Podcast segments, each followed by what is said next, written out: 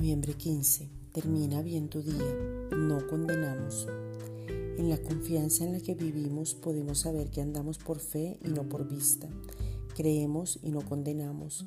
Vemos a las personas en el espíritu y no en la carne. Hablamos vida y no muerte. No condenamos a nadie a causa de la verdadera libertad con que Cristo nos hizo verdaderamente libres.